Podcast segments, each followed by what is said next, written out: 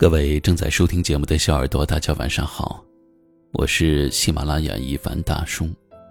晚间十点，和我一起来治愈心情。为什么我们常常惧怕孤独，想要逃离？从小到大，我们都在学着怎样和别人相处，却没有想过该如何和自己相处。